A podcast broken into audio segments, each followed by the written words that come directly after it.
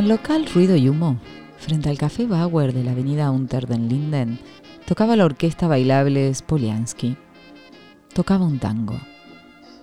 Quien aquí filmaba, con un grupo de cámaras, trabajaba clandestinamente para un activo servicio secreto comunista.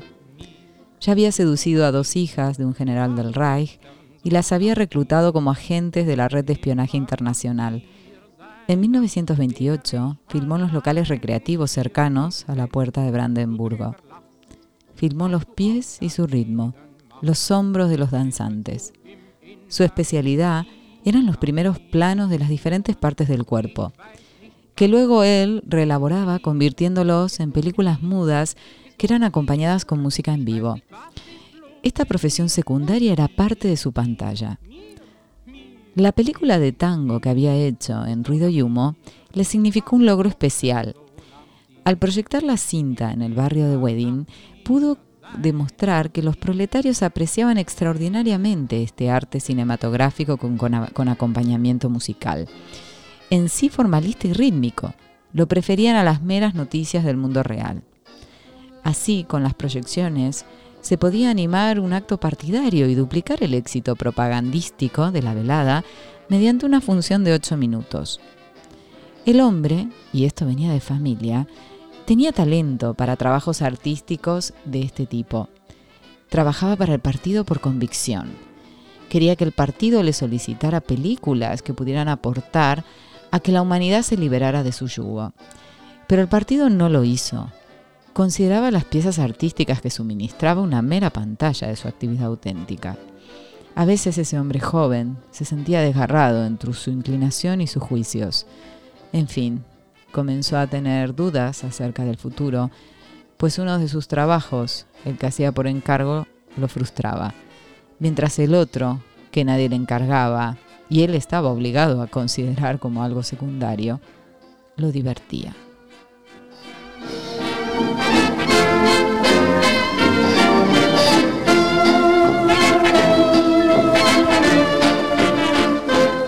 Aquí comienza El Eclipse, un programa dedicado a la aventura del cinematógrafo, con Marina Vázquez y Fermín Martínez.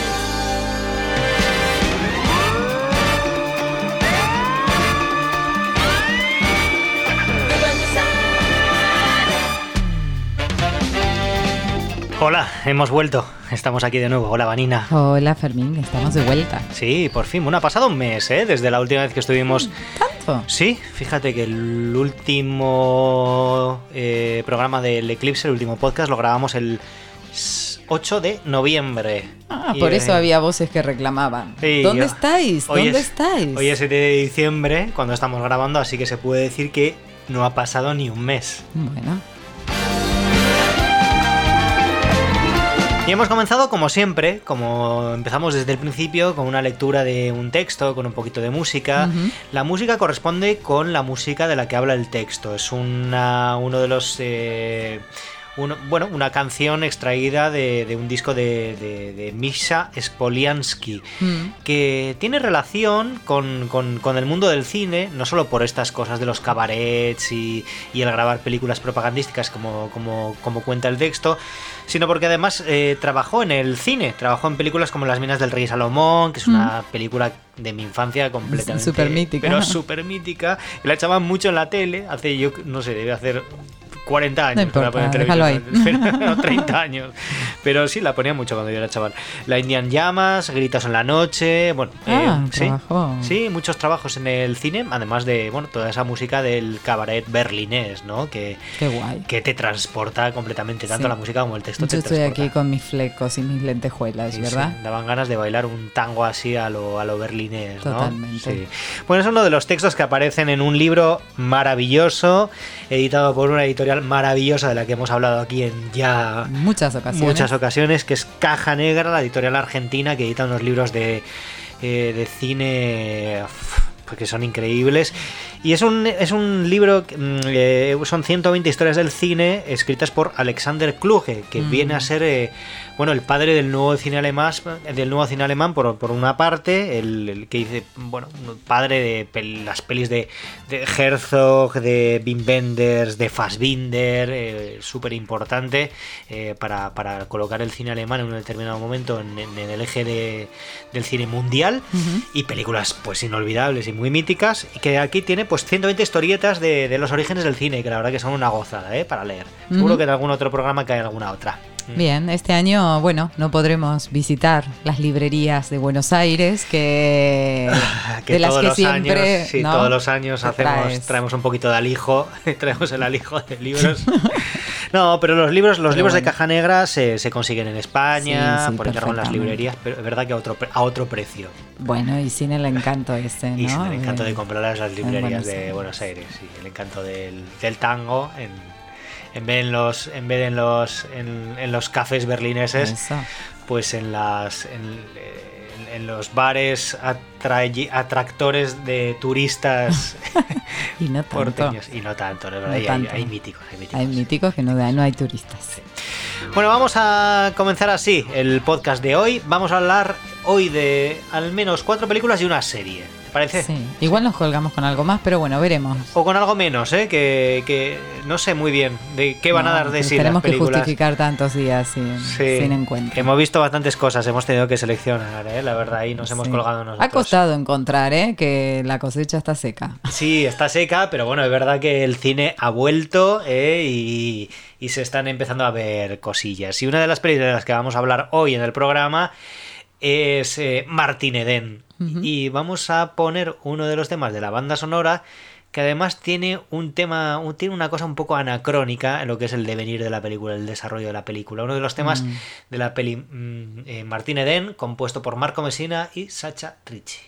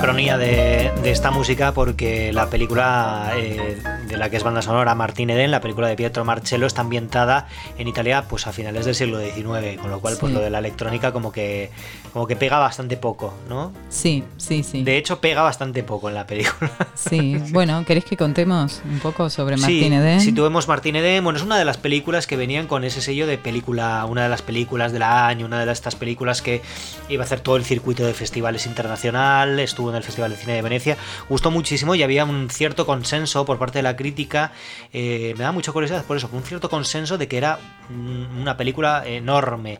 Yo, es verdad que eh, Pietro Marcello tiene algunas películas anteriores de las que habían hablado muy bien, mm. eh, que yo ahora tengo ganas de ver. La única que había visto es Vela e Perduta, una película de 2015 que había estado en el Festival de Cine Documental Punto de Vista.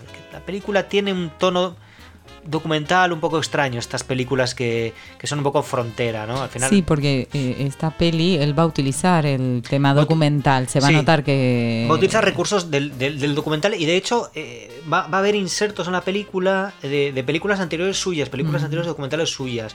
Y esta peli que te decía, Vela Perduta, que por cierto, quien quiera verla se puede rescatar, porque he visto que está en Filming, eh, disponible en, dentro del catálogo de Filming, dure lo que, durará lo que dure.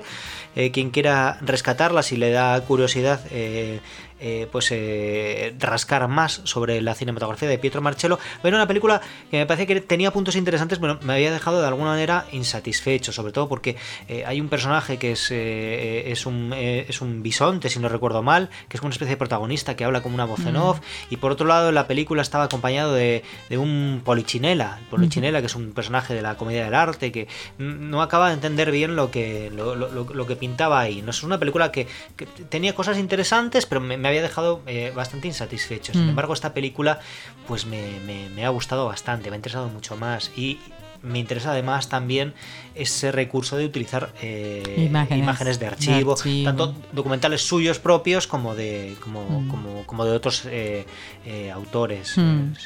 Bueno, la peli está, es una adaptación de una novela de Jack London, que es una novela autobiográfica que nos va a contar un poco el recorrido de Martín Eden, ¿no?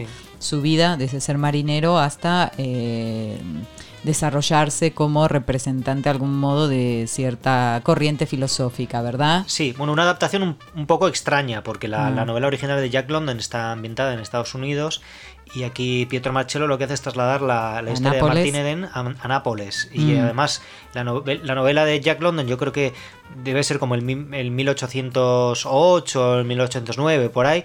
Y sin embargo, la novela, la película de Pietro Marcello pues lo, lleva más hacia final del siglo XIX, ¿no? no sé, porque... Bueno, en un momento, muy extraño. Porque hay un momento que parece que hubiera una televisión. Yo lo recuerdo a él mirando una tele con unos niños. Sí, luego viene una... Luego está a punto de, declararse una guerra, pero no sabes muy bien qué, guerra mm, es. Es una... Esto muy... Sí, yo creo que intenta tomar algo como transgeneracional en este personaje y nos lía un poco con eso, con elementos mm, que está rodando. El hecho de introducir parte de, la, de música electrónica dentro de la banda sonora también. O sea, juega un poco al despiste en cuanto al despiste temporal, porque no podemos ubicar bien la, Claro. Pareciera finales del siglo XIX, pero es verdad que luego hay puntos, elementos anacrónicos que no explican bien cómo, en qué momento bueno, estamos. Martín Eden, que es eso, es un marinero y a partir de conocer a, eh, de manera, por un incidente, conocer a una chica de una clase acomodada, se va a interesar por eh, por avanzar socialmente. Por eso sí, hacer ese ascenso social. Ese ascenso social, eso lo va a llevar a, ser una persona que va a ser muy autobiográfica leyendo, eh, perdón, autodidacta leyendo y formándose hasta transformarse en un referente del pensamiento en, el momento que transcurre. menos en, a lo menos en Italia en, ese, momento. Eso, eso y bueno. él tiene una especie de mentor además. Sí, sí, sí. sí, entonces, eh, todo este recorrido que él va a hacer es la excusa para que la película esté cargada de ideas políticas, de debates, ¿no? Es una peli con, mucho arraigo político, donde también esas imágenes de archivo que nos propone y esa, esa visión, ¿no? De, del proletariado mm. eh, en, la Italia que está retratando, ¿no? Forme parte del discurso de Martín y de, la evolución que va haciendo el, personaje, ¿no? Una película curiosa en, cuanto a esta propuesta, ¿no? Eh, un cine político de esta manera, con tanta retórica, ¿no? Con tanta, eh, tanto monólogo que va a tener Martín y, todo el archivo, ¿no?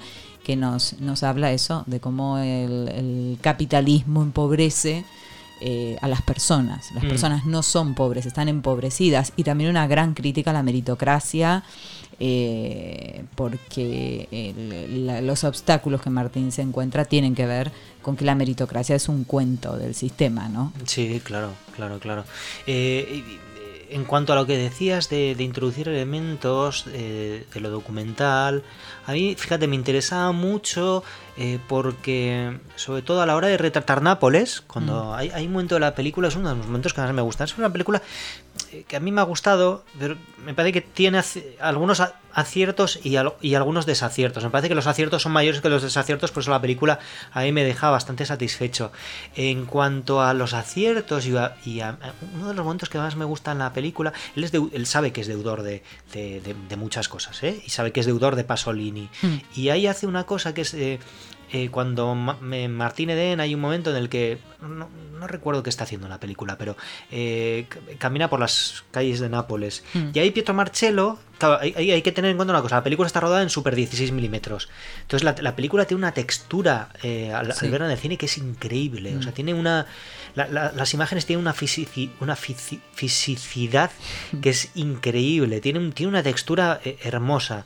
Y, y hay un momento de la película donde mm, eh, eh, eso, donde Martín Eden está caminando por las calles de Nápoles y ahí Pietro Marcello introduce algunas imágenes de archivo de documentalistas eh, italianos que habían rodado los rostros mm. de la gente de la calle de Nápoles, rostros de la calle, que no sabes muy bien si... Mm. Porque a mí me, o sea, veía tanta verdad en esos rostros que tuve que ir a mirar si, si eran imágenes rodadas por el propio Pietro Marcello o si eran imágenes de archivo. Y son, son imágenes de archivo. Son de archivo. Sí, Pero al, tener textura de 16 milímetros y estar, y estar la película rodada también en ese formato, yo te, tenía ese problema de confundir, no sabía si era Pietro Marcello que había rodado con otro tipo de emulsión fotográfica o mm. cinematográfica o lo que fuera, y no, no, no, son imágenes de archivo. Y esto a mí me traía a la cabeza, yo creo además, no sé, yo creo que la vimos juntos, pero me, me corrige si me equivoco, eh, hace, hace bastantes años vimos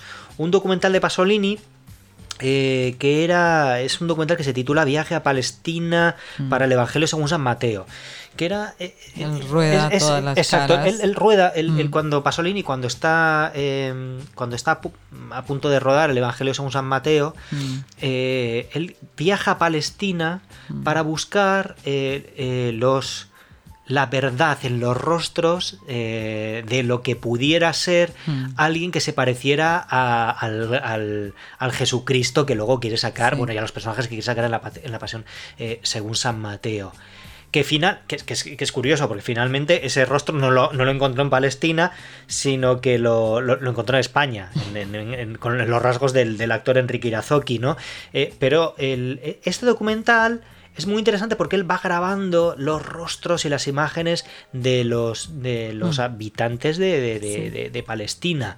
Y es tan bonito ese documental, eh, la manera de rodar y mm. esos rostros son tan, tan, tan, bellamente rodados que a mí esa película, la, la visita a Palestina mm. eh, por el, eh, para el, Evangelio según San Mateo, me parece resulta mucho más interesante que la propia película El Evangelio según San Mateo, que es una película a mí me resulta, me resulta bastante cargante. Eh, a ratos también. Es decir, me, me, Pasolini tiene, mucho arte, rodando muchos, muchos pasajes, pero finalmente me, sobrecarga, me parece una, una, una, película para que te la pongan los hermanos maristas ¿no?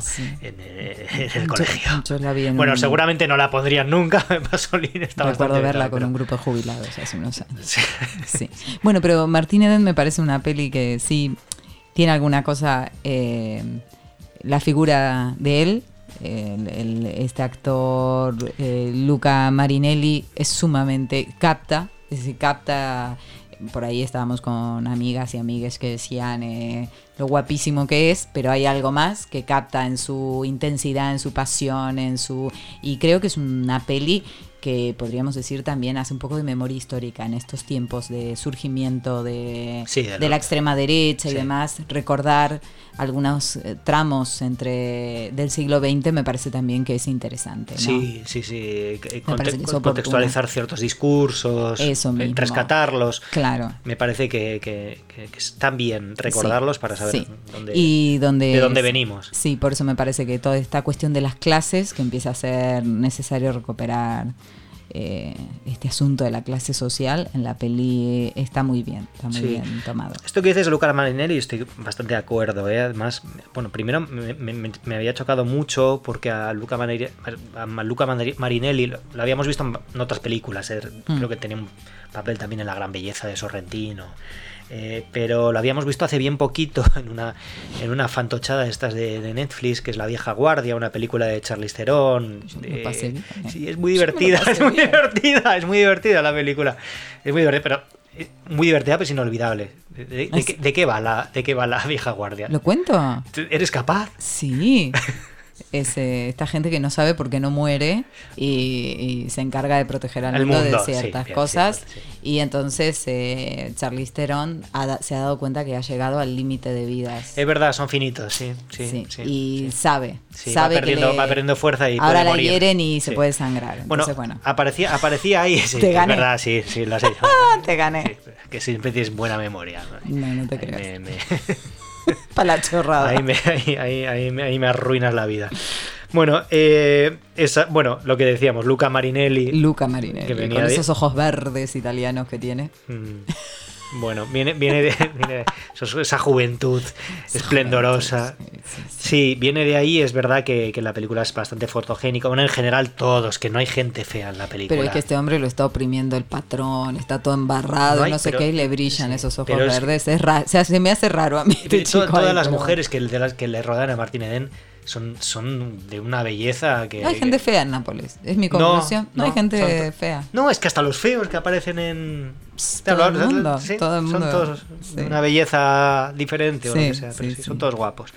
Y, y, eso que dices, a mí me parece que sí, que es verdad que Luca Marinelli está muy bien toda la película, eh, pero a mí... Eh, me parece la, la película en, principio me satisface toda completamente, pero creo que adolece de un final un poco atropellado. Es decir, hay un momento en la, en el, eh, la película hace una, una elipsis bastante brutal y eh, como sin, sin anunciarse y de repente vemos que han pasado unos cuantos años después, que decir... Eh, que tampoco sabemos bien cuánto, no sabemos ni cuánto, en qué, ni qué contexto estamos, eso es, porque aparte él parece que fuera un hombre de, no sé, de, 80 años, pero la, la, vejez de él no se corresponde con la vejez de sus compañeras. No, no, es todo confuso ahí, sí. Entonces, y ahí, eh, eh, ahí él sí que es verdad que a mí me parece que está un poquito sobreactuado. Mm. Yo ahí no sé si es el tono este italiano, a veces, al final es un muchacho de Nápoles, claro, a vos te falta eh, eso que nos rodea, eso que nos rodea en Buenos Aires, esa pasión italiana, ¿no? Entonces uno podría pensar, ¿no? Que hay personajes así, pero bueno, no lo sabemos, sí. hay algo que es excesivo, ¿verdad? Y estábamos con personas que también les resultó tediosa la película y también eso pasó, pero bueno. No, no, a mí la película no me parece tediosa, la película me parece un mm, disfrute de, de, principio a final, te diría, pero es verdad que si tengo que ponerle algún pero, si tengo que ponerle algún pero, me parece que lo, menos logrado es ese. Sí, yo creo que ahí hay un. Eh, en, hasta Deben de ser como 15-20 minutos de película. Hasta que llega esa elipsis, vamos en un punto y en, esa elipsis se parecería que sí. Es verdad que eh, es verdad que desbarroba. Sí, pero es, verdad que es coherente con el momento de la peli, del, narrativo de la película, donde es verdad que él desbarra, entonces la película tiene que desbarrar, pero me, me, me, satisface menos ese final, porque hasta entonces la película me había bueno, la había disfrutado muchísimo. Sí, sí, sí. Pero bueno, sí, en esa aceleración pierde cierta. Pero es verdad que también, si tienes si tienes una si sabes rodar bien, tienes Nápoles, tienes actores guapos, tienes buena música, bueno, no sé, nos va a gustar la película. Sí.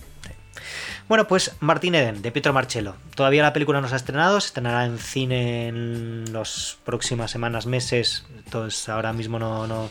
Pero se pudo ver en el pasado Festival de Cine de San Sebastián y nosotros la hemos rescatado en, un ciclo eh, que ha hecho Golem por distintos puntos de, la geografía, por todos los cines que, tienen, Bilbao, Burgos, Pamplona, Madrid.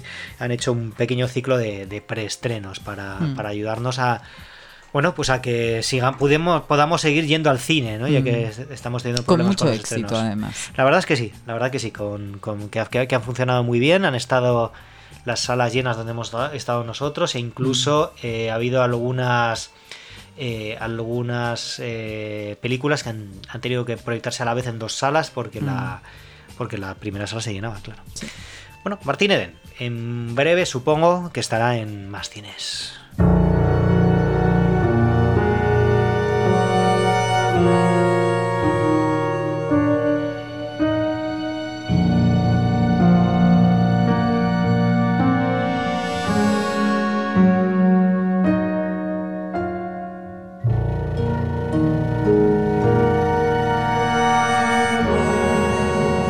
Muy sorprendente la música que han hecho Trent Reznor y Atticus Ross para la banda sonora de Mank, mm. que se estrenaba el viernes, si no recuerdo mal, en Netflix y ya está disponible para, todo el mundo. Sí, en todo el mundo. Mank es la nueva película del director David Fincher, que ha firmado un acuerdo con, con, Netflix para rodar unas cuantas películas que van a ir directamente a las plataformas cosa que con los cines de muchas partes de Estados Unidos cerrados, pues le, yo creo que le ha ido bastante bien, aunque yo te diría que me hubiera gustado que antes de hacer Mank, Fincher hubiera hecho la tercera temporada de Mindhunter. Mí también. estaba, estaba muy bien la, serie. Nos, han, dejado nos han dejado ahí. que ha dicho que, bueno, señoras, señores, eh, olvídense de Mindhunter. Sí, básicamente lo que han hecho es, eh, no tenía fecha de, rodaje la tercera temporada mm. y sabes que los actores firman unos, los contratos. Eh, firman unos compromisos de se, hace por se hace por, X no yo que sé mm. pues firmas un compromiso de realizar una serie durante tres temporadas, cuatro, cinco, seis, las que se piense que en un principio si la cosa funciona eh, va a tener, ¿no? Luego eh, pasaba esto como con, con Friends pasaba esto de que al llegar a 10 temporadas, pues las últimas temporadas todo el mundo pedía cobrar un millón de euros por capítulo en. Se iba complicando. claro, se iba complicando cada vez más. Pero los actores tenían un compromiso y la cadena ha dicho que bueno se ha liberado de todos los compromisos con lo cual eh, todos estos actores que son buenos actores van a empezar a hacer películas y si en un momento determinado eh, deciden eh, que quieren hacer una tercera temporada pues va a ser difícil encontrar hueco en, las mm. agendas de los actores mm. así que bueno resulta que a Netflix le resultaba una serie cara y, no le rentaba, mm. qué sé yo. Qué bien estaba. Está muy bien. Bueno, y lo que han hecho es estrenar pues una película, Mank, sobre eh, Man, Mankiewicz, que es el guionista acreditado de eh, Ciudadano Kane de Orson Welles. Película rodada en blanco y negro, dos horas y cuarto, y una película que sospecho también, bueno, yo creo que no, no es ninguna sorpresa. Bueno, me pasan dos cosas con esta película que tenía mucho interés en ver me pasan más cosas. Tiene mucho interés en ver porque es una, nueva película de David Fincher, que tiene películas que me gustan mucho, La Red Social, La Habitación del Pánico, eh, Seven, yo qué sé. La verdad es que es un director que me, que, que, que, me gusta sus películas, me, me, me, interesan bastante. Y es una película que la habían podido ver eh, pues muchos críticos, sabes que Netflix hace pues, un pase. pases de prensa no hay, pero da como unos códigos, unos, unos visionados para que eh, los críticos pues, puedan verla antes y vayan, eh, vayan cebando un poco al personal que se estrena la peli del año. ¿no? Y me pasa que, claro, que es una, película que en un año en el que los Oscar en los premios Oscar de este año vamos a ver muchísimas películas que hemos visto directamente en plataformas entre otras cosas porque no se han estrenado muchas películas en cine, porque la pandemia, los cines, muchos cines se cerraron en, en, marzo. en abril, y algunos, muchos, bueno, muchos no han sobrevivido, mm. muchos siguen sin abrir, y, las distribuidoras pues no, no, no, no están permitiendo estrenar sus películas tampoco, ¿no? Entonces, sobre todo fundamentalmente en Estados Unidos, ¿eh? que es donde, donde mm. los...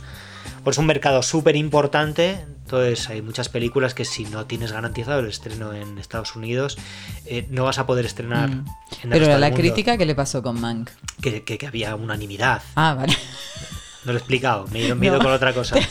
con es más, pandemia. me estaba llegando a Isabel Coixet. que te- Porque Isabel Coixet ha retrasado el estreno de su película Nieva en Benidorm porque decía que ya no podía estrenar la Hemos película. hecho como un mix Sí, noticias y un... digo, Sí. ¿Dónde está Mank aquí? Sí. Y lo Bueno, Isabel. Coixet no, había- no estrenaba la película porque, porque no quiere estrenar la película con los cines de Barcelona y de. Cataluña cerrados. Vale. Entonces, bueno, a pequeña escala, pero es un poco lo que está pasando con... con... Vale, y Fincher no se lo pensó, la firmo con Netflix. Sí, he leído, he leído un una- titular de un. Nos, nos han hecho una entrevista a Isabel Coixet y decía algo así como: Soy un placer, un placer culpable. o Algo así decía, como asumiendo su propio. Su propio rol de placer culpable de mucha gente que ve las películas de Isabel Coixet y no se atreve a. y le gustan y no se atreve a confesarlo, ¿no? Ojo que Isabel Coixet tiene alguna película que a mí me gusta también, ¿eh? En general me da bastante pereza, pero tiene, tiene alguna película que me gusta. Bueno, volviendo a Mank, eh, una de las pelis del año, como decimos, ¿Qué le pasó a la crítica? que le pasó que fue unánime en, que es- en decir que es una de las películas del año. Curiosamente, algo que he leído menos ha sido eh, acerca de la interpretación de Gary Oldman. Quizá también porque no es ninguna sorpresa que Gary Oldman haga una gran interpretación, ¿no? Porque siempre lo hace. Siempre lo hace. Bueno, yo leí alguna que no le había gustado. No le había mucho. gustado. No, Gary Oldman sí, que Sí. sostenía cosas que no sostenía bien el guion, ¿no? Nosotros hicimos una cosa que yo creo que no le jugó a favor a Mank, porque ahora que reposo, ¿no?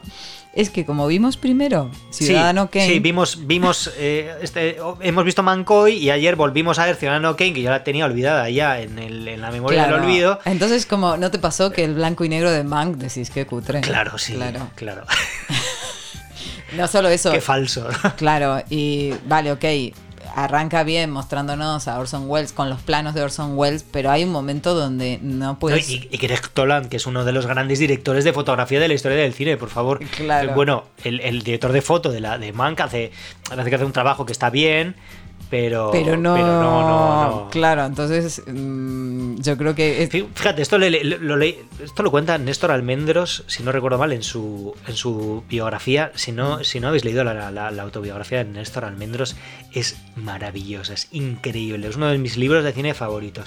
Y él contaba que, claro, hay un momento en el que el, bueno, en el, en el paso del, del- del- del blanco y negro al color, eh, lo que ocurre es que eh, más adelante, cuando quieren hacer películas en blanco y negro, ya nadie dominaba la técnica, nadie sabía eh, fotografiar Claro, el blanco, blanco y y negro. claro. Porque se ilumina diferente, porque se, se coloca la cámara de manera diferente. Fundamentalmente es un tema de iluminación, de cómo se iluminan los fondos y de cómo se ilumina Mm. que la película nos resultó un poco oscura. Sí, bueno, tenemos un problema con la televisión. No, pero eh, fui a mirar en el ordenador y... y la película es oscura. Sí. Un poquito. Un poco para mí, qué sé yo. Igual ahora nos escucha un fotógrafo o fotógrafa y dice esto que están diciendo. No sé. No, pero no se ve bien. Mm, sí. Hay una profundidad que no está en la película. No tiene profundidad de No campo. tiene nada.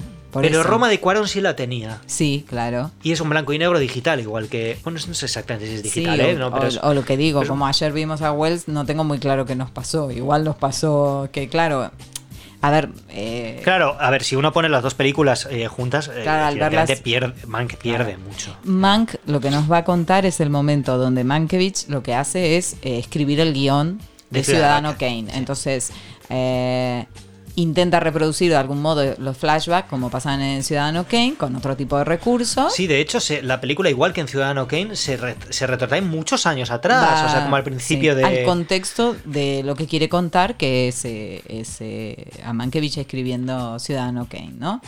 Y, mm, y bueno, eh, yo creo que es interesante porque de algún modo lo que hace es ahí andar metiéndole un poco de, púa y crítica a Hollywood, ¿no? Mm.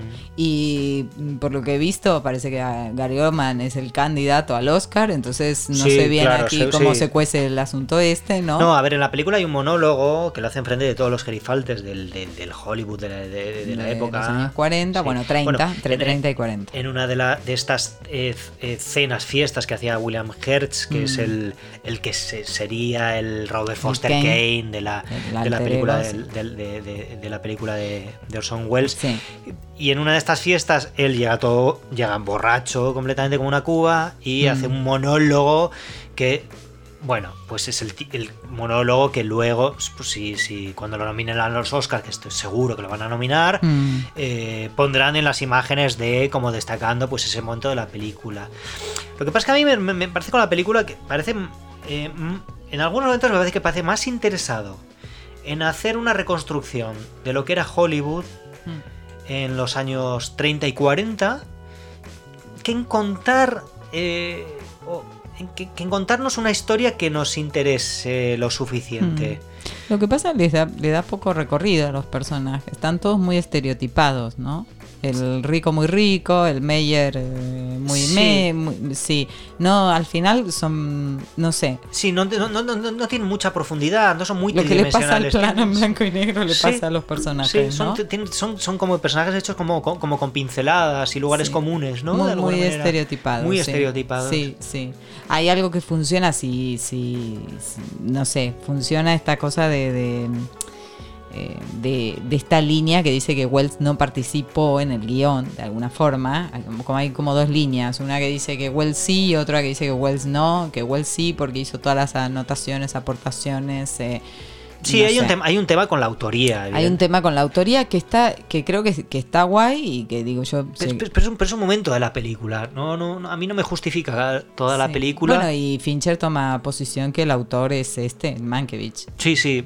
Bueno, en mm. realidad el padre de, David Fincher, que es el mm. que es el guionista de la película. La película está basada en una historia del propio padre de David Fincher, Jack Fincher, que es una tiene la historia desde hace sí, que no, nadie tenía problemas para rodarla, ¿no? Y demás, porque la quería rodar en blanco y negro.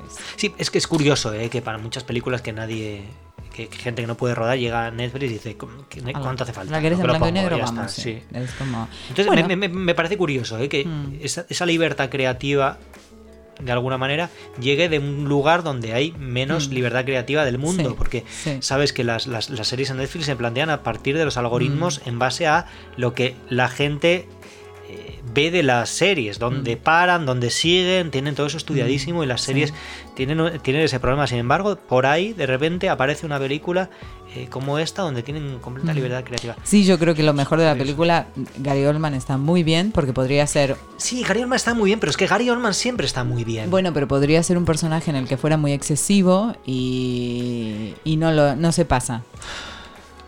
podría hacerlo. Sí. Y no se pasa. Mm, está a punto, ¿eh? Sabes que ahora hablando de la película me ha gustado menos. Pensaba que me había gustado más. Es que a mí me sale más hablar de Ciudadano que... Es que sí. Pero bueno. Sí, sí, es que al final. Está todo escrito, me imagino. Sí, sí, supongo que sí. Pero. Bueno, como chascarrillo es interesante. Sí. Yo pienso que es una película que, puede funcionar muy bien en Hollywood porque en Hollywood, en Hollywood estas historias autorreferenciales pues les gusta muchísimo. Y el reivindicar el momento del Star System mm, y la época dorada. Tampoco se recrea tanto ahí, ¿eh?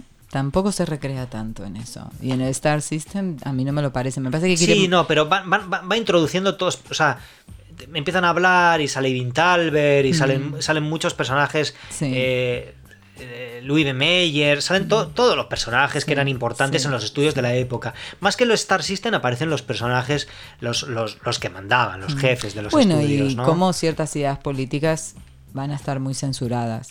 Bueno, sí, sí, eso sí. Eso, yo creo que ahí, y que es verdad que del ambiente artístico es donde esas ideas políticas pueden mm. tener un recorrido. A mí me parece que ahí, no sé cuán cierto será, pero bueno, como la imagen como un lugar, ¿no? De eh, generador de efectos sobre la población, bueno, de algún modo está aquí contando ese momento, ¿no? Sí, pero es curioso porque lo que te está contando es eh, cómo como Mankiewicz escribe por qué Mankiewicz o de dónde de, dónde coge de, dónde coge las ideas Mankiewicz para hacer la, el, el, guion de Ciudadano Kane y lo que hace Fincher es de alguna manera repetir la película Ciudadano Kane. Está, que decir, hmm. repite un poco, pero en peor, claro. Peor, claro. Pero bueno.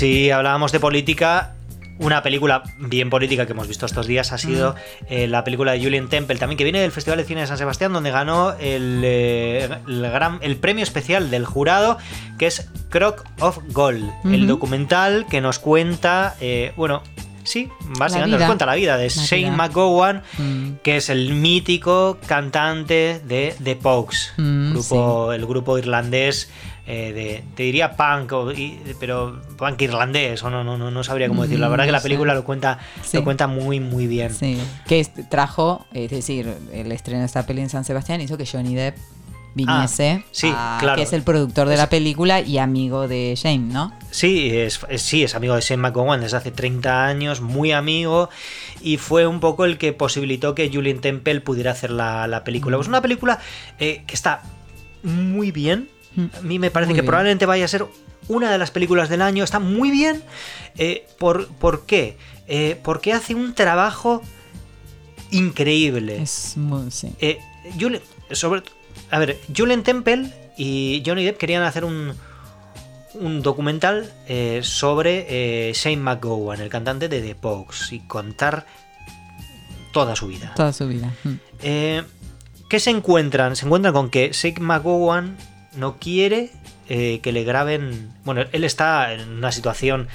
Ya, sí, quienes, sí, quienes conozcáis a Shane McGowan, ya sabéis cómo está. Quienes no lo conozcáis, bueno, es un hombre que lleva bebiendo desde los tres años o de los cinco, no, no, recuerdo bien. y no ha parado nunca y tiene ahora tiene como 60 años o 61 y, y tiene un deterioro físico eh, brutal. Él está mm. postrado en una silla de ruedas porque tiene muchos problemas de salud y, y, tiene muchos problemas. Pues él vive, alcoholizado mm. siempre. Entonces, eh, tiene muchos problemas a la hora de vocalizar, de hablar y tiene muchas manías. ¿eh? Entonces, él no estaba dispuesto, eh, no, estaba de acuerdo con que hicieran el documental, pero no estaba dispuesto a hacer entrevistas para el documental. Hmm. Por eso en la película vemos, eh, han hecho un trabajo de buscar todo lo que han encontrado entrevistas, eh, algunas grabadas en vídeo, en cine, mm. otras simplemente tienen registros sonoros de, no sé, alguien que le grabó a las 5 de la mañana en un pub y que le dijo cuatro cosas y las grabó en una cinta. Por eso esto de la película donde se introducen, eh, hay audios que se escuchan muy mal, pero, pero no importan, porque, porque lo importante es el testimonio más que, mm. más que otra cosa. Y ahí Julian Temple lo que ha hecho es rellenar esos necesitas poner imágenes y rellenarlos pues eh, con, eh, animación, con dibujos animados, o sea, mm. escenas de animación. Reconstruye su infancia, eh, porque mucha imagen de archivo. Claro, porque la infancia es un, un, momento muy crucial, ¿no? Lo define a él en su identidad como irlandés y como es, un, es una persona que se melancoliza cuando no está en el pueblo, siendo ya muy pequeño, digamos, es a mí me resultó me resultó muy interesante ver la coherencia entre su obra artística y su eh, contexto y su compromiso político. Me pareció eso en una conexión constante, es decir, eh, podés eh, ir y venir en sus canciones y, en, lo que ha escrito. Un origen sumamente, también hablando de Martín Eden, un, un origen sumamente eh, precario desde las posibilidades de, escolarización o, es decir, él se reconoce como una persona ¿no? que no, no ha recibido instrucción pero que es muy intelectual, como todos en su país, lo dice desde el orgullo, ¿no? De, y, esa conexión también con sus canciones y sus momentos musicales es eh, a la vez que mostrar la voracidad de una industria como es la industria musical, que también eh, parte de su afección física tiene que ver con sus hábitos, pero también tiene que ver con un sistema de explotación. Sí, tiene con un manager, y esto lo explica en la película, que durante, en mm. un año él le mm. obliga a hacer 363 conciertos, si no, Sí, prácticamente todos los días de un año da conciertos, sí, sí, sí. Pero hay algo que es curioso en este hombre y es no, no recuerdo ningún momento donde hable con rencor de algo. No, es verdad. Menciona la injusticia, pero no... Y es un amante de la vida, que esto también es muy interesante. El, su sus hábitos o sus, o sus pesares en este momento físicos vinculados al alcoholismo y todo, la gente de su alrededor explica como no tiene que ver con un no estar en la vida, sino con un estar demasiado. claro, sí, con estar mucho. claro, yo los Pogues los, los, hemos escuchado desde pequeños, a mí era un grupo que me, que me hacía mucha gracia. De hecho, en Argentina al, al, baile este no se le llama pogo. Sí. Sí, que es el, el, este de empujarse unos, uno empujarse unos con Supongo que viene de los, de los pogs. La verdad creo, que no sé, creo, creo que, creo que viene de los pogs. Puede ser. Sí. Creo que, creo que lo he leído esto. Sí, sí, este puede ser. Eh, y, y, para mí siempre había sido como un grupo de punk y así, y aquí en los bares... Eh, siempre se han pinchado cuando yo era chaval en los bares siempre ponían a los pogs y hacíamos el hacíamos el idiota y nos, nos el pogo sí el pogo. Y pero claro al, al, nunca había sido consciente del, de lo que contaban Shane McGowan en las letras de mm de las canciones de los, de los Pogues, sobre Claro. todo en los primeros discos, cuando no. luego, luego lo obligan a cantar otro tipo de cosas que él no, no está muy de acuerdo, ¿no? Y, Pero- y, eh, por ejemplo, y, es- y- y- perdona, ¿y, cómo, eh, eh, por qué introduce el, eh, esos elementos de, de- de la música tradicional, Mm, del folk ir- sí. ir- irlandés? No, no lo había entendido nunca y me- ha parecido clarísimo. Él estaba No. reivindicando una música para los irlandeses eh, eh, emigrados en Londres. Claro, a eso iba este momento de la hambruna, los desplazamientos, porque al final no estamos hablando de cualquier migración, sino de ser forzados de algún modo por un Y por hambre, pues te mueres de a hambre. desplazarte, eh, no sé, y, y esa conexión entre narrar la historia y las canciones me parece que está muy bien trabajada en la película, no sé. La verdad es una película que yo disfruté, Sí, muchísimo. pese a ver una persona que no se encuentra en su mejor momento. Es duro, es duro Es porque duro le- ves ver el deterioro y, y- Sí. y- y ver lo, lo- lo mal que lo ha pasado. Y- pero por otra parte, eh, uno de los persona, una de las personas que le entrevistan en la película es su mujer. Mm. Y es curioso porque es su mujer durante muchísimos años. Mm, o sea, y lleva con él, no sé, igual 30 años, te diría, la verdad que... Sí, él dice que tuvo mucho éxito con las mujeres y se ríe, se ríe de esa manera extraña en la Sí. que se ríe, ¿no? Sí. Sí, sí, porque a mí otra de las cosas que me, me parece eh, que me llama mucho la atención de Shane McGowan es el- al estar tan alcoholizado siempre y siempre hablar, eh, cuando habla tiene el tono Mm. eh, de tu colega borracho, que, no sé, que todos hemos dicho el colega borracho que te venía a decir chorradas al Mm. todo borracho y era insoportable. Hijo, eh, es que Shane McGowan tiene un, tiene un, tiene una cultura y un, y un discurso, aun estando completamente borracho, Es que piensa, que- que- piensa bueno, es que su estado natural, estado, claro. Es, es eso, ¿no? Sí. Es muy... mu- em, Es complicado si no... Sí. Pero bueno, sí, yo creo que él habla...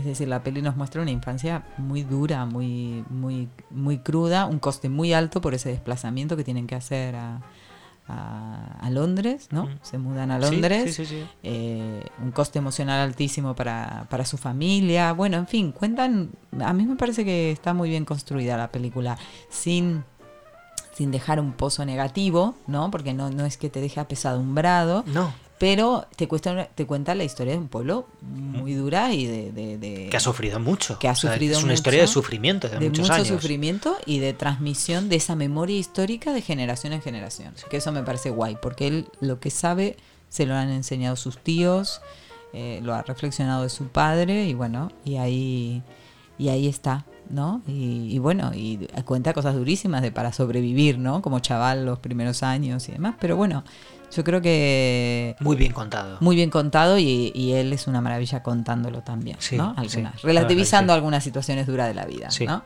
Bueno, Crock of Gold, ¿eh? la hemos visto también en preestreno, dentro de este ciclo de preestrenos que ha hecho Golem por, por varias ciudades de, eh, del estado y, y- y se estrenará Y, en... sí, pues, cuando- animar a verla cuando se estrene. cuando se estrene. Supongo que no tardará mucho.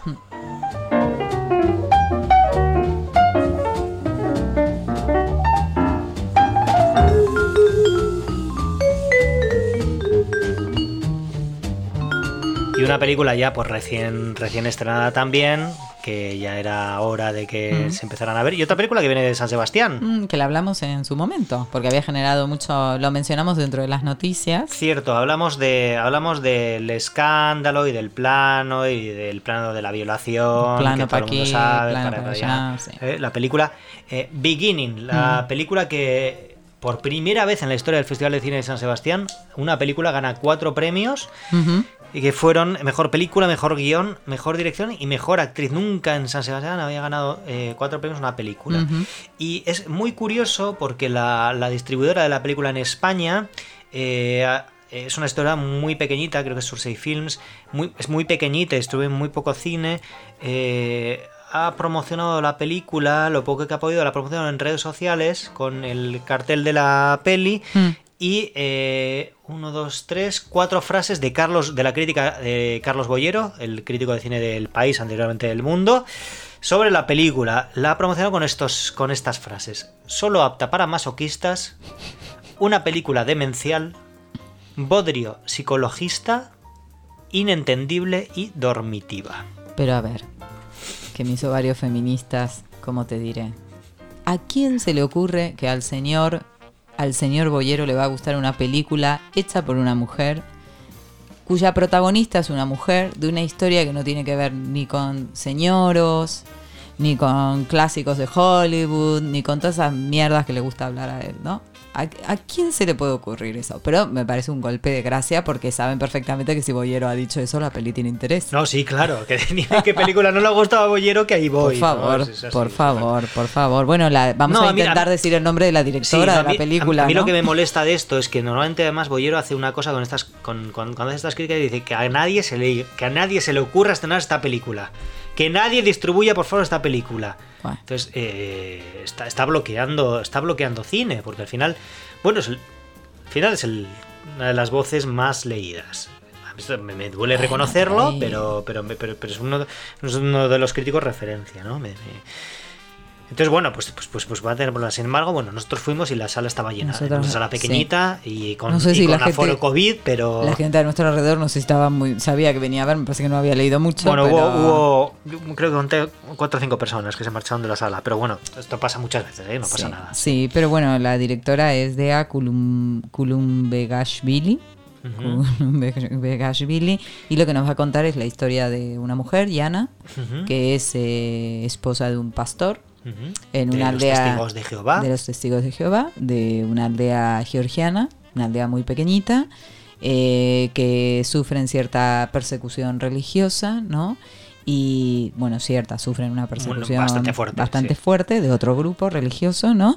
Y un poco es un personaje que está ahogado en una realidad y, y un poco como una serie de decisiones que va tomando, ¿no? Eh, va haciendo que esa realidad se desencadene hacia, hacia lo que es el final de la película. No sé si me dejó algo por no hacer spoilers, ¿no? de, de qué más trata. Bueno, todo el mundo eh, sabe. A, partir de aquí, eh, si alguien no quiere, no quiere saber nada de la película, bueno, mm, eh, vamos a hablar con libertad de la película, así que están, estáis avisados. Decir que para mí es, es claramente es una peli que pone en el centro de la temática de qué estamos hablando cuando hablamos de la violencia hacia las mujeres, pero no en ningún término conocido por un cine que intente ser didáctico, pedagógico, no, sino que la peli muestra de manera muy cruda de qué estamos hablando.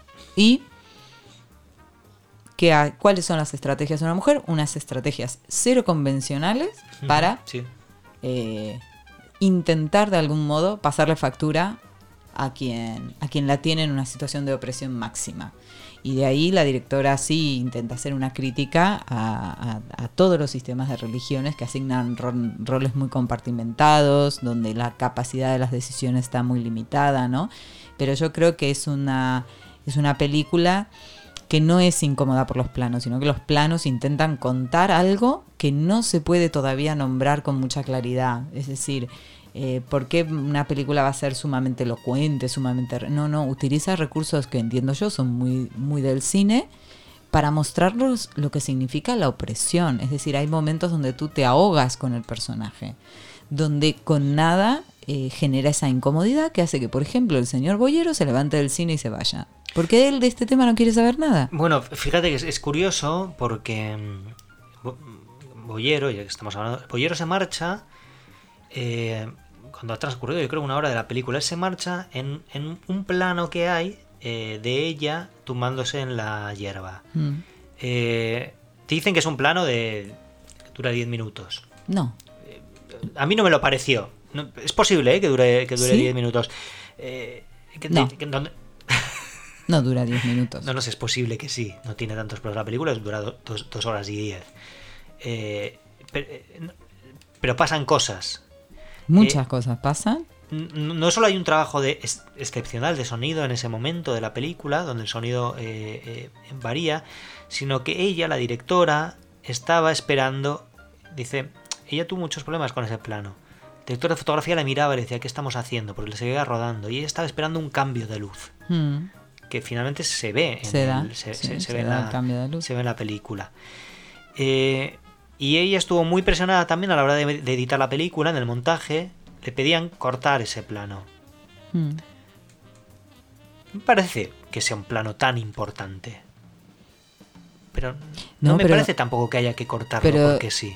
No, y ah, yo creo que es un plano sumamente angustioso. La gente alrededor nuestra empezó a moverse, se cayeron cosas. Sí, hubo mucho ruido. hubo mucho ruido. Si alguien está aburrido, suspira. Mm. Pero no creo que fuera por... Eh, eh, ese plano es un plano de mucha espera, de mucha espera de lo trágico.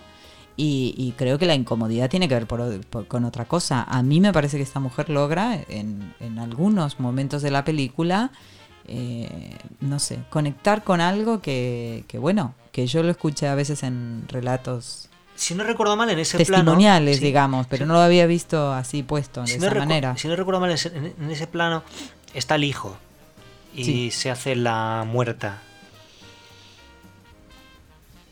sí, después parecería, se tumba, se tumba y después parecería. Sí, al final, cuando ya se levanta. Sí. Pero. Se ausenta. Sí se ausenta.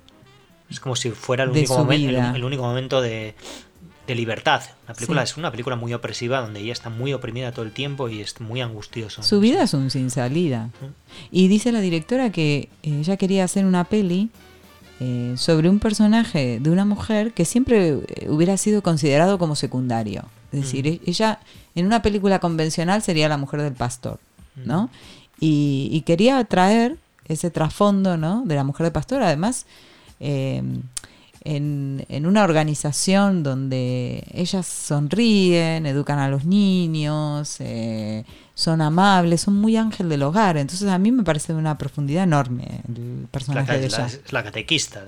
Claro, y, es el ángel del hogar. Y, y el primer diálogo que tiene con el, con el marido, donde el tono es sumamente amable, es un diálogo sumamente violento, donde ella no está en ningún momento tenida en cuenta para nada, ¿no? Entonces, por eso creo que es muy incómoda la, película, ¿no? Porque eh, sin hacer ninguna... Eh, es decir, em, nos pone en una situación de mucha intimidad sin, sin demasiada explicación. Mm. De mucha intimidad. La verdad que habla de la condición humana como, no sé, de una manera muy desgarrada. Y también dice eh, que tenía una idea que es cuánto hay que saber para empatizar. Estamos hablando en, nuestro entorno, la violencia sexual, por ejemplo, es una cuestión acuciante. Todos y todas conocemos mujeres que han sido violentadas sexualmente, no sé si es una de cada tres, es una estadística atroz, atroz, ¿no? Entonces ella dice, ¿cuánto hay que conocer para empatizar? Su marido, su madre, nunca hacen las preguntas correctas, ¿no? Ella está muy atravesada por esa cuestión del silencio, ¿no? La madre no quiere saber como la sociedad y para él es imposible asumir su parte de culpa, ¿no? Mm. En lo que ha, en, lo que ha ocurrido. Entonces, a mí me parece que ahí hay mucho que pensar, sobre todo cuando salen estos señoros a criticar una, una obra que no sabemos bien que está criticando, ¿no? El, eh, Boyero normalmente se aburre con todo lo que exija cierta incomodidad, ¿no? Bueno, y, yendo Y es una película que conecta muchísimo con lo emocional. Sí, muchísimo con sí, es una película angustiante. Es angustiante, pero además es una película que, que moviliza, digamos, eh, lo corporal, ¿no? Bueno, supongo... Y donde también, por ejemplo, los personajes el, personaje del varón que parece más atroz es un personaje muy complejo, con muy poco dicho, no dice nada el personaje y sin embargo es complejísimo, cosa que no nos pasa tanto con el pastor, mm. que es puro, puro pater. ¿No? En cuanto a la escena de la, de la violación, eh, hay como varias cosas ahí. Uno, tú decías que no te había parecido una manera poco elegante de rodarla, en el sentido de que la cámara está bastante alejada. Em, a mí me parece que es lo que está siempre a la vista. Tengo dudas con el escenario. Es que es lo que pasa en la sociedad. ¿Dónde hay más violaciones? En las familias, con los allegados, a la vista de lo que todo el mundo considera una relación buena, en un paisaje bucólico. pero es decir, no, no tiene que ser. A mí me parece guay porque no es un callejón sórdido en una barriada. Claro, yo, yo, yo con esta polémica de la violación, eh, yo me acordaba de Irreversible de Gaspar Noé y la violación a Mónica Bellucci. Mm. Es nueve minutos de violación de reloj, creo que es armó mucho, mucha bronca en el año 2000, me parece hace 20 años así, de, esta película. Por cierto, ahora han hecho una versión que tiene una cosa interesante la película que estaba contada eh, en, orden cronológico inverso, ¿no? Y, ahora han estrenado una película en orden cronológico real, que me parece tan poco interesante que no la voy a ni a ver. Eh, eh, aquella película sí que era una violación dura, porque además habían hecho una cosa que era insertar un, falo erecto digitalmente al, actor, una cosa como muy sórdida. Mm. Em, pero era en un callejón oscuro, etcétera. Era una cosa muy sórdida. Sin embargo, aquí es que el paisaje es otro completamente diferente. O sea, es en el río, con las piedras, con las flores. Mm. Es, un, lugar súper bonito y donde habían estado jugando los chavales antes. un, rato antes o unas, unas imágenes antes. Eh, pero sobre eso también. Em, ella está en casa, le tocan el timbre. Mm. Ella sale. Sabe lo que va a ocurrir.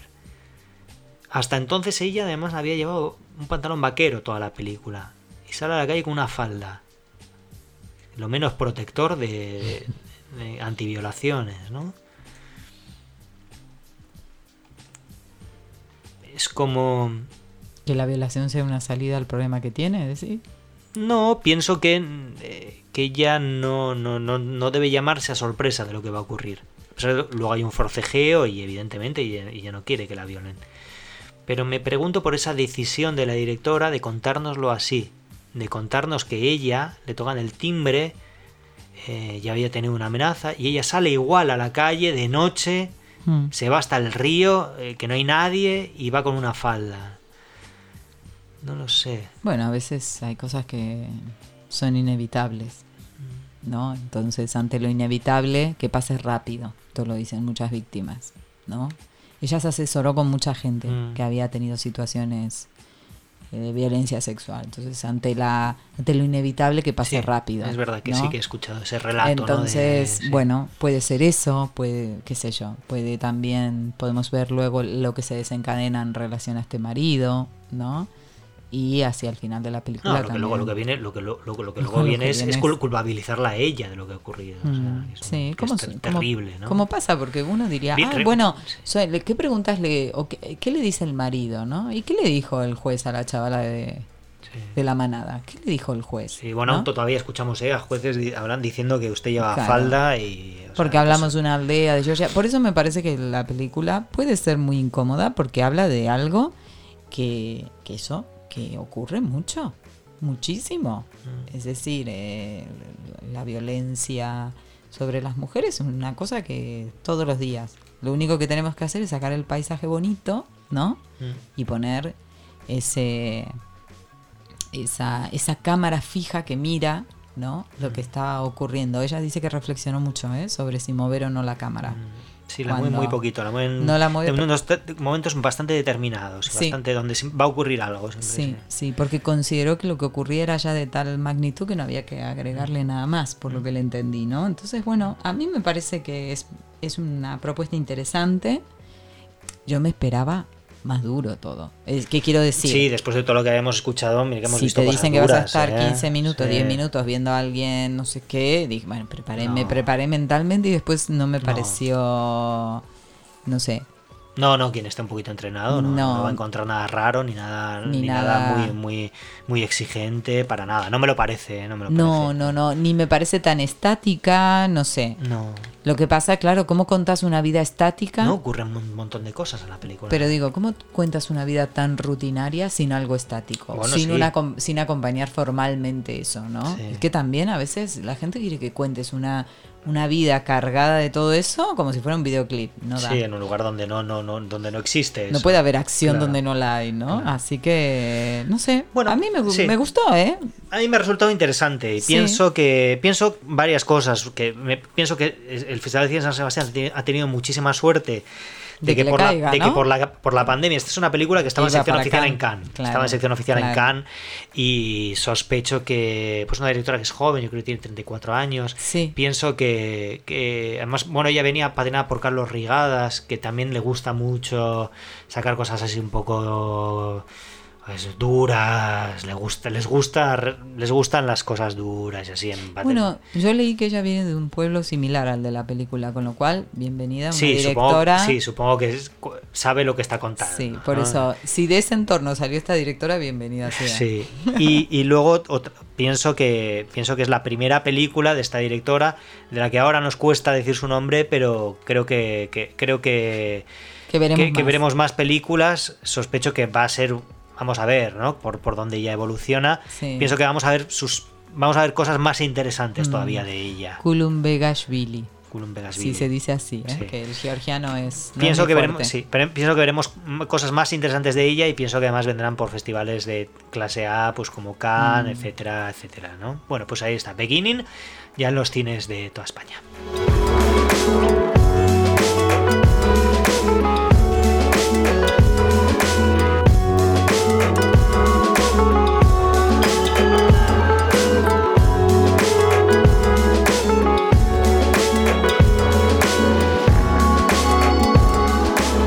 Estamos alargando un poquito. Antes de irnos tenemos que... Brevemente, porque después estas cosas se ponen viejas. Sí, sí, es verdad, es verdad. Tenemos que hablar de, de una...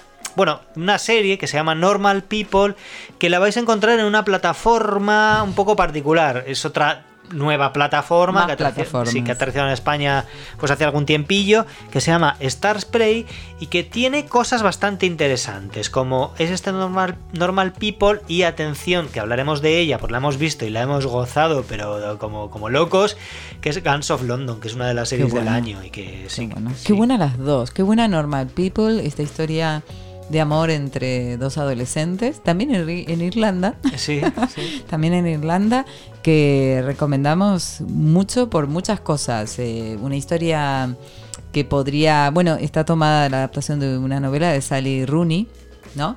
Sí, eh, eh, evidentemente no he leído la novela, pero me cuesta, me cuesta creer que la novela vaya, vaya a ser mejor que la, que la serie. Hablaban ahí de, leí de los amores millennial, o no, de millennial nada. Del amor de estos dos entendemos todas y todos. No hace falta ser millennial para entender. No, uno puede identificarse tantas veces con cosas que ocurren en la serie. Sí, sí, sí. Me, me, preguntaban hace poco, ay, pero un amor adolescente, no, no, que de adolescente no tiene nada, que tiene la complejidad que va a pasar por temas como la violencia, la salud mental, eh, la clase social. tan, eh, no, no va a desperdiciar nada y está hecha eh, con un tacto, con una, eh, con una, con una riqueza en estos dos personajes siendo tan jóvenes, ¿no?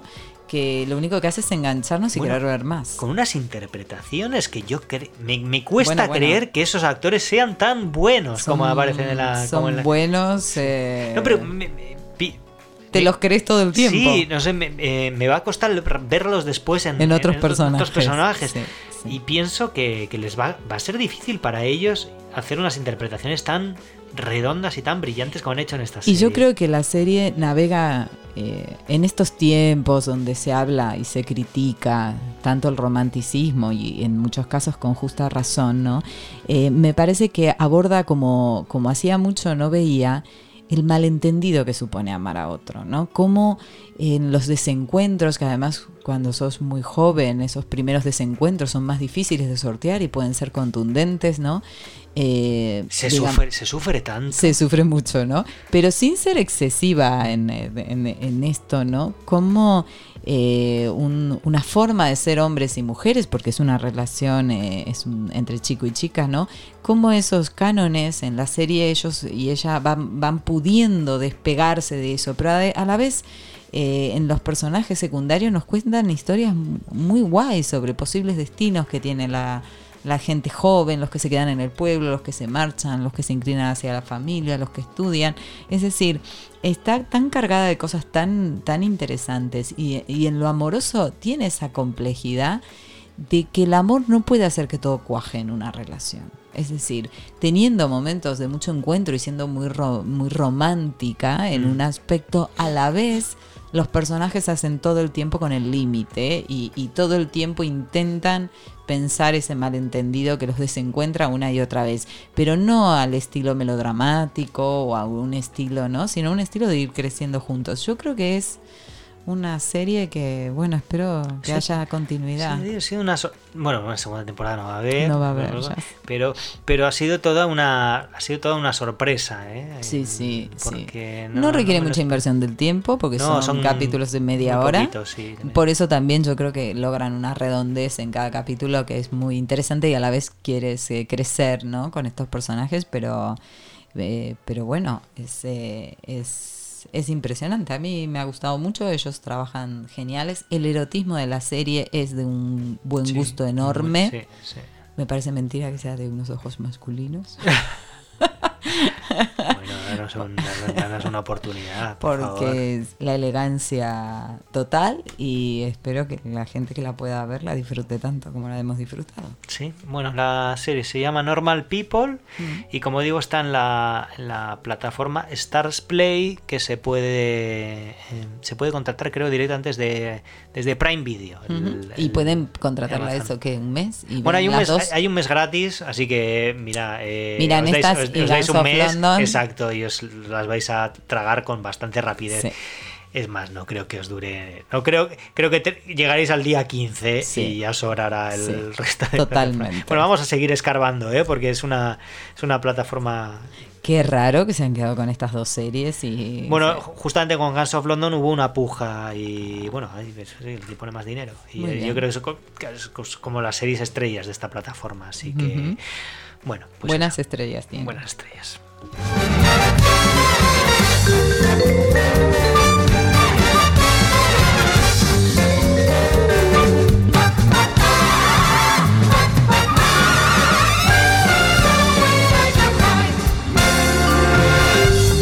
Nos vamos. Nos ¿verdad? vamos, así está el estado de la cuestión eh, cinéfila. A ver dónde volvemos a encontrar tantas cosas. Han vuelto los estrenos, poco Ah, a poco bueno. han vuelto los estrenos, ¿eh? Y casi, fíjate que casi estuvimos a punto de ver una película de terror eh, sobre un barco irlandés y una. y un algo que no les dejaba sí. avanzar. Pero de irlandeses venían, ¿viste? No sí, estaba mal. sí, la hubiera visto igual, ¿eh? Con tal de ir al cine hubiera visto casi, casi, casi cualquier Uf. cosa. sí. Bueno, ya veremos. Bueno, Fermín, nos vemos en la próxima, en ¿no? la próxima, esperemos que sea en breve. Esperemos Vale. que no pase un mes, pero Vale. bueno, no se sabe.